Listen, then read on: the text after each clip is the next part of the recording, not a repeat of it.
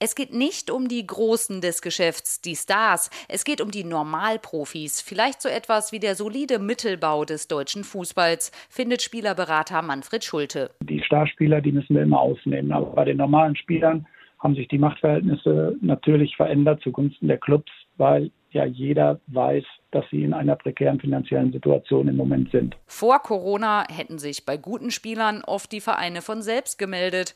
Doch durch die Pandemie sind die Einnahmen und wohl auch die Ansprüche fast aller Clubs gesunken.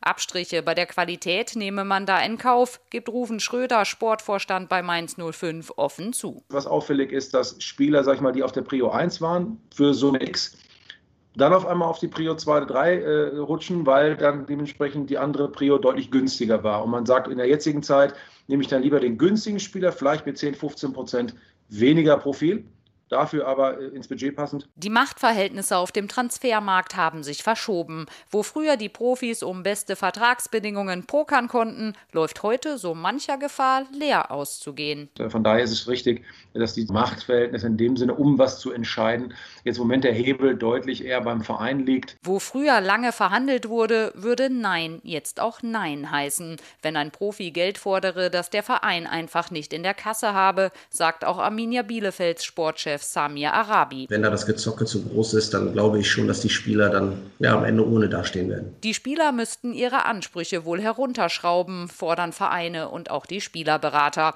Und einige haben dies auch schon getan, weiß Ulf Baranowski, Geschäftsführer der VDV. Die Spielergewerkschaft bietet auch in diesem Sommer ein Camp für Profis ohne Vertrag an. Allerdings haben uns auch viele vereinslose Spieler signalisiert, dass sie diese Chance auf einen neuen Job im Profifußball lieber nicht nutzen wollen und sich stattdessen lieber beruflich komplett neu orientieren möchten.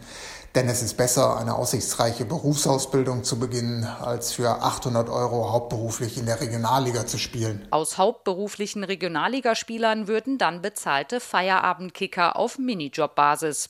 Dass sich die Marktlage für viele Spieler in Deutschland schnell wieder bessern könnte, sieht auch Spielerberater Schulte nicht. Die nächsten zwölf Monate muss man als Spieler überstehen und äh, nächsten Sommer sieht das hoffentlich alles schon wieder ganz anders aus.